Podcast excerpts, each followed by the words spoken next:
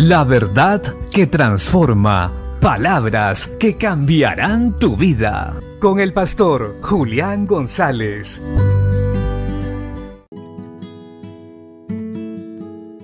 La Biblia dice en el Evangelio de Marcos capítulo 6, verso 7.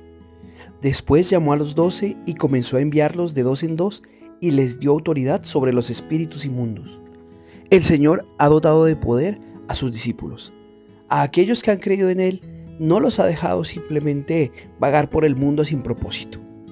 Él nos llamó y nos escogió para ir y anunciar las buenas nuevas al mundo entero, pero no de cualquier manera. Nos dio también poder para sanar toda clase de enfermedad, para libertar al cautivo y para hacer libre a aquellos que están oprimidos por el diablo. Qué maravilloso es el Dios que tenemos, que nos escoge, nos limpia, nos lava, nos santifica y nos envía, nos da propósito. Es hora de recordar el poder que se nos ha dado por medio del Espíritu Santo para hacer la obra de Dios. Levantémonos y llevemos la libertad de Cristo al mundo entero.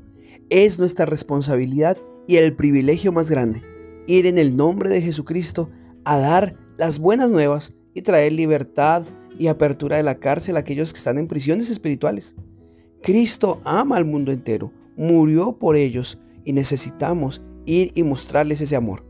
No tengamos temor, pues Él ya nos ha dotado de autoridad y poder para hacer maravillas en su nombre. Bendiciones.